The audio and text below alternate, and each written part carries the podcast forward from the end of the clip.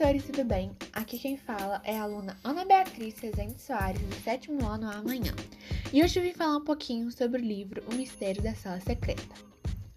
O livro relata a vida de dois melhores amigos, Júlia e Gabriel, que juntos com a dupla Juliel não desvendam apenas o mistério da Sala 7, mas também fazem de tudo para que sua escola Maria Quitéria de Jesus continue aberta.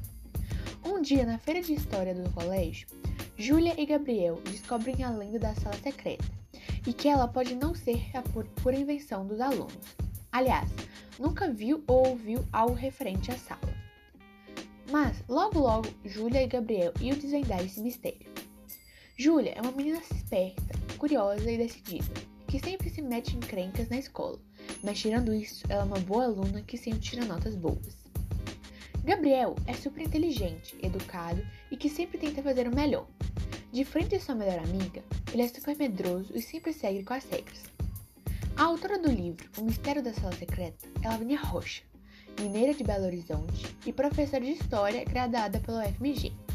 Lavínia tem outros livros que talvez você conheça, por exemplo, O Amor em Barcelona, 2010, De Olhos Fechados, 2014, Entre Três Segredos, 2016 e De Três Razões, 2018.